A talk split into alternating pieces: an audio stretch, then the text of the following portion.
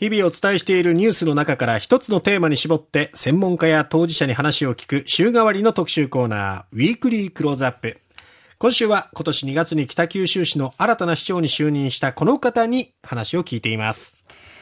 北九州市の竹内和久市長です。竹内市長、おはようございます。おはようございます。子育て支援そして教育とお話を聞いてまいりましたが今日はですね若者が働きやすい街にしていく必要があると思うんですがその雇用の創出、えー、あるいは企業誘致についてお話を伺っていきたいと思います、はい、まず、はい、若者に魅力ある雇用を創出していくにあたって現在の北九州市の課題はどんなところにあるとお感じですか？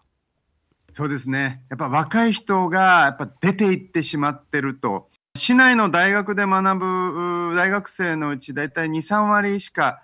地元で就職せずに出ていくという課題があります。それから女性ですね。女性の、特に若い女性の流出というのが結構な割合を占めているので、やっぱそういったところが切実な課題としてあります。なので、なんとかしてですね、この若い方々があ出ていかない。そして夢を持って働くことができる場所を作っていく。これが一番の課題だと思って、ここはもうこれから全力を挙げて取り組んでいきたいと思ってます。では、その雇用創出、あるいは企業の誘致について、どういう取り組みを行っていこうとお考えですか？ちょっと順を追ってお話ししますと、はい、まず、企業を連れてくるっていうところに関しては、北九州市ってものすごくそのものづくりの産業を中心にたくさん企業があって、マーケットもたくさんある。それから理工系の人材が年間3000人ぐらい生まれてる。で、災害も少ない。で、オフィスの賃料なんかも結構安いんですよね。なので、この環境の良さというものをしっかり売り込んでいって、企業をまず連れてくる。私もトップセールスもしながら連れてくるっていうのをやりたいなと思ってるのが一つです。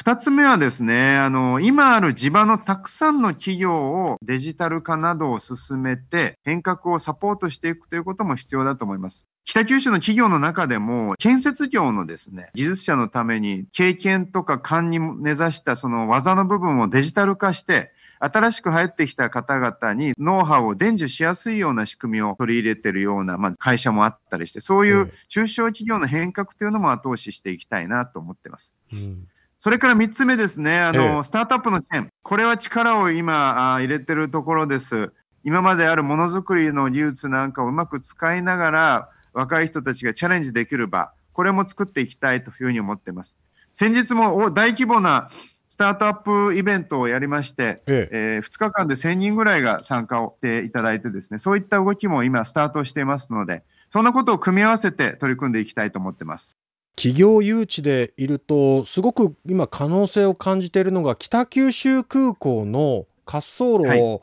2500メートルから3000メートルにすることによってまたさらに大きな貨物を運べるようになる。そしてもっと遠くの地域と結ぶことができるということでその北九州空港が見直されることによって、はい、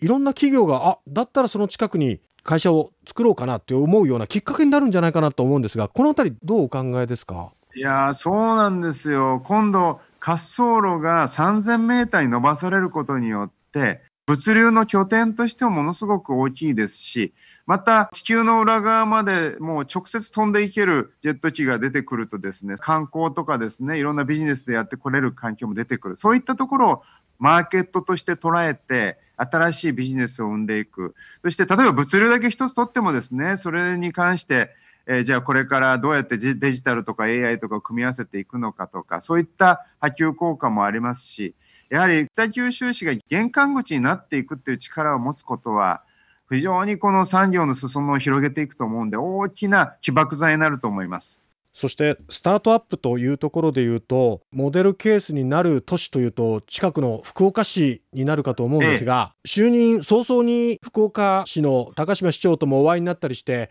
もう本当に久しぶりの福博のなんか連携する姿をみたいな感じがあったんですが、はい、この辺り、より深くこう連携していく流れになっていきそうですか？そうなんですよ。あの、就任1週間後には高島福岡市長とトップ会談というのを実現して、まあ、小倉に来てもらってお会いしたんですが、北九州と福岡の連携、いろんなテーマあるんですけれども、その中の一つのテーマというのがやはりスタートアップっていうのがあると思います。